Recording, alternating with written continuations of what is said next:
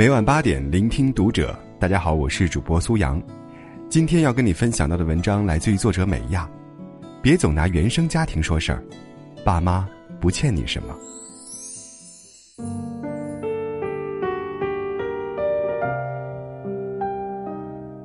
女友离婚后，不好好反省以及撕咬前夫，跑去他爸妈家上房揭瓦，大吵一架。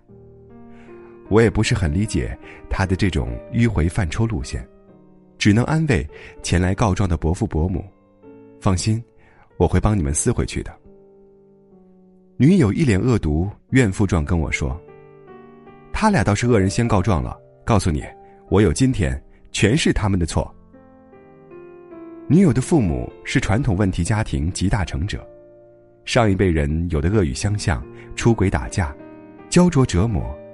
都在他们家百花齐鸣，百家争鸣。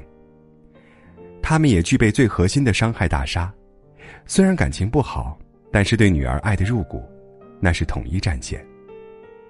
他们囿于自己的阶级和眼界，并不明白，对于孩子的成长而言，一个破碎的家庭，不如一个快乐的单亲家庭。他们艰难维系的初衷，还是为了孩子。小三儿跑上门，三个人打成一团。日子还得过，婚离不得。大约等女友大学毕业成年后，他俩才消停下来。少来冤家老来伴，但童年的积雪遍地，已经在女友心中投射了不可估量的阴影。所以，女友对感情、对婚姻，总是抱着一种不信任、不温暖的态度。未婚前有个很好的男朋友，总是要时常保持联系。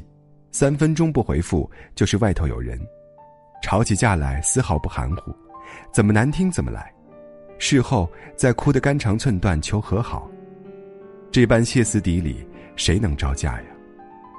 磕磕碰碰吓退了一打男朋友，最终她嫁的人横竖配不上她，但是她就觉得，比我低一等才能感恩戴德，才能老实巴交，才能百依百顺，才能控制得住局面呢。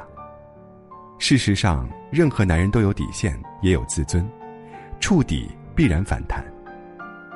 他那个看起来一无是处的前夫出轨后，还大言不惭戳了女友一句：“你就跟你妈一个德行，我们都是活生生被你们逼出去的。”所以，高级知识分子的女友急了，赶走前夫后回忆过往，越发觉得他说的对。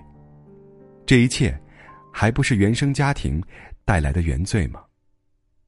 原生家庭这个词，这两年如火如荼的吹遍神州大地，就像万能解药，能让人从任何角度和立场都说出个子丑寅卯来。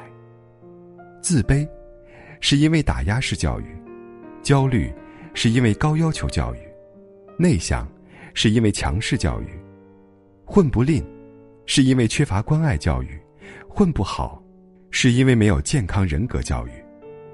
反正，丑恶面和原生家庭迥异的就是缺失性，和原生家庭相似的就是习得性，千错万错都是原生家庭惹的祸。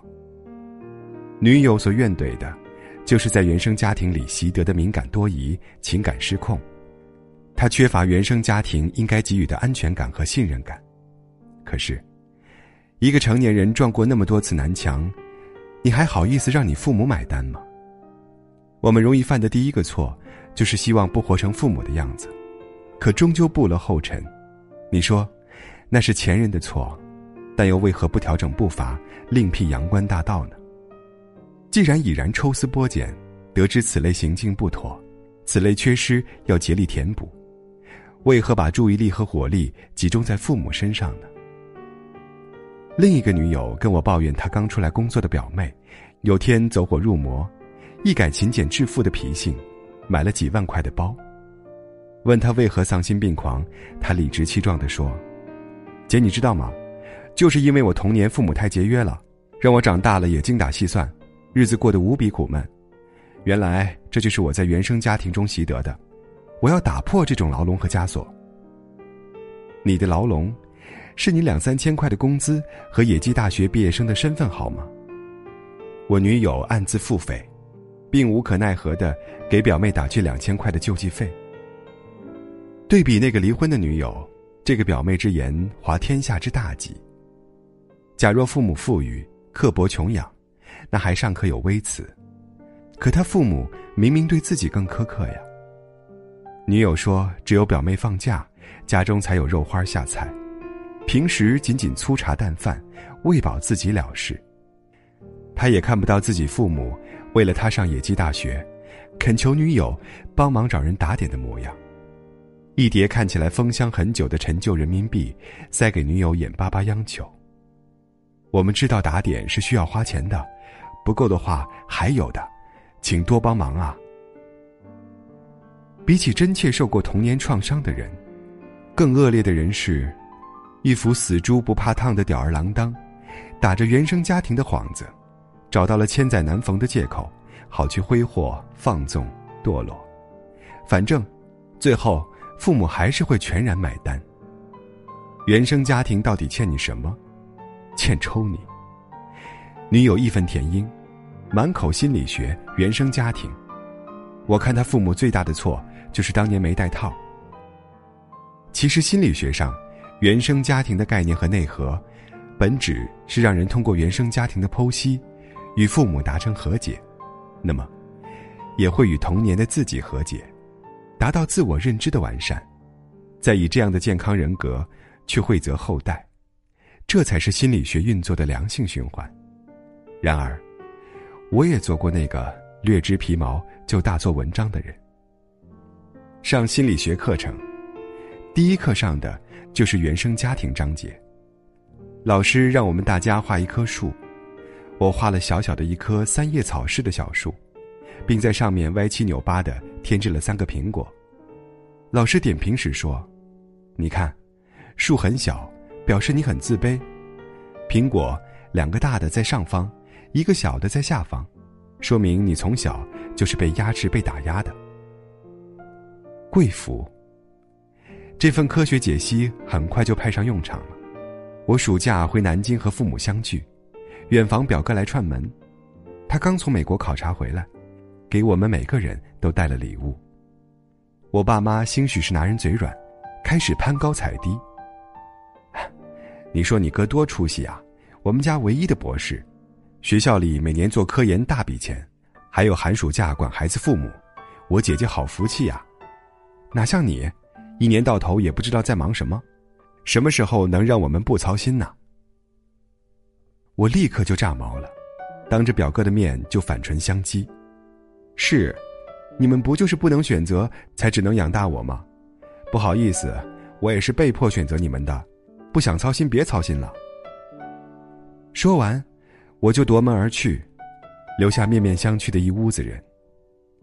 晚上躺在房间生闷气，爸妈推门进来，我已经进入了腥风血雨的备战状态。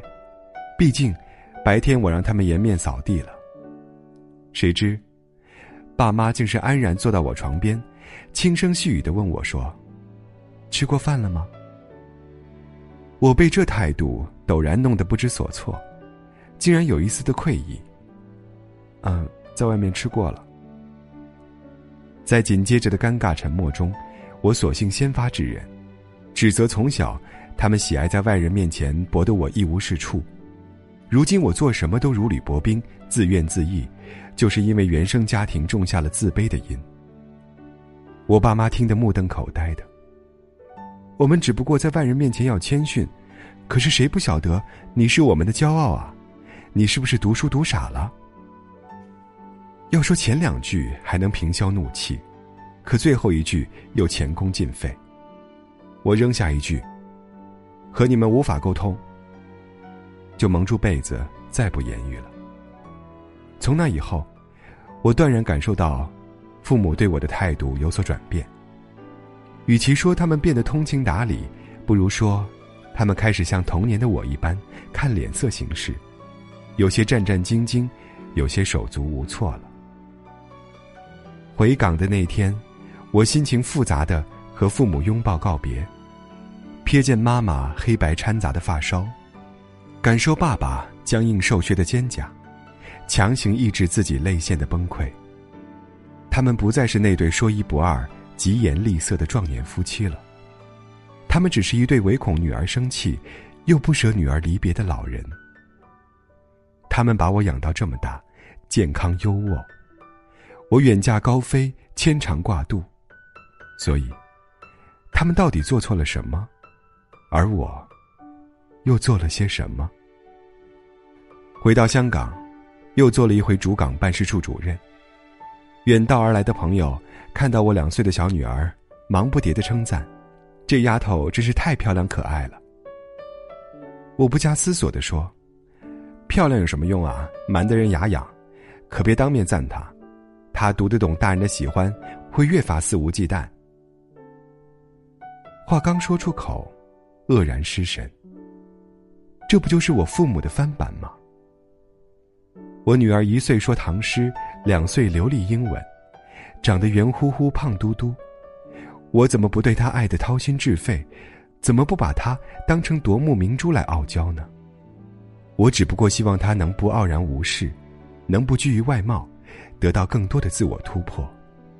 更何况，我只把她当成最亲的心头肉，才能在外人面前毫无掩饰的贬低。我始终还是没能逃过父母的印记，至此恍然隔世，各种深意了然于心。不是不爱，恰巧是深爱，才不容差池，放大每一个可能纵坏我的细节。如若他将来也如我一般叫嚣怒吼，我该如何自持？如何把心掰成一片片，给他看我的苦心和深情呢？想到此，不觉意兴阑珊。朋友的话语再听不进，只想起机场告别时，我父母那份欲说还休的可怜状。他们不懂表达自己，也不会笔伐口诛，据理力争。只能默认那份责备，像两个无措的小孩子。原生家庭是我们的根，无论我们从那里吸取了多少糟粕和精华，根养活了我们的枝繁叶茂。他们给了我们指向分离的爱意。这份爱意不一定全对，但一定纯粹无私。为什么要揪住那些无心犯错？而不去感恩含辛茹苦呢？对于他们来说，终其一生，不期望你风光反哺，不期望你床前尽孝，最渴望得到的回报和欣慰，不就是听到你亲口肯定？幸好小时候你们教会了我勤俭，幸好小时候你们教会了我谦逊，幸好小时候你们教会了我家庭的重要性。幸好，我有你们。还有什么错是不能够被原谅的呢？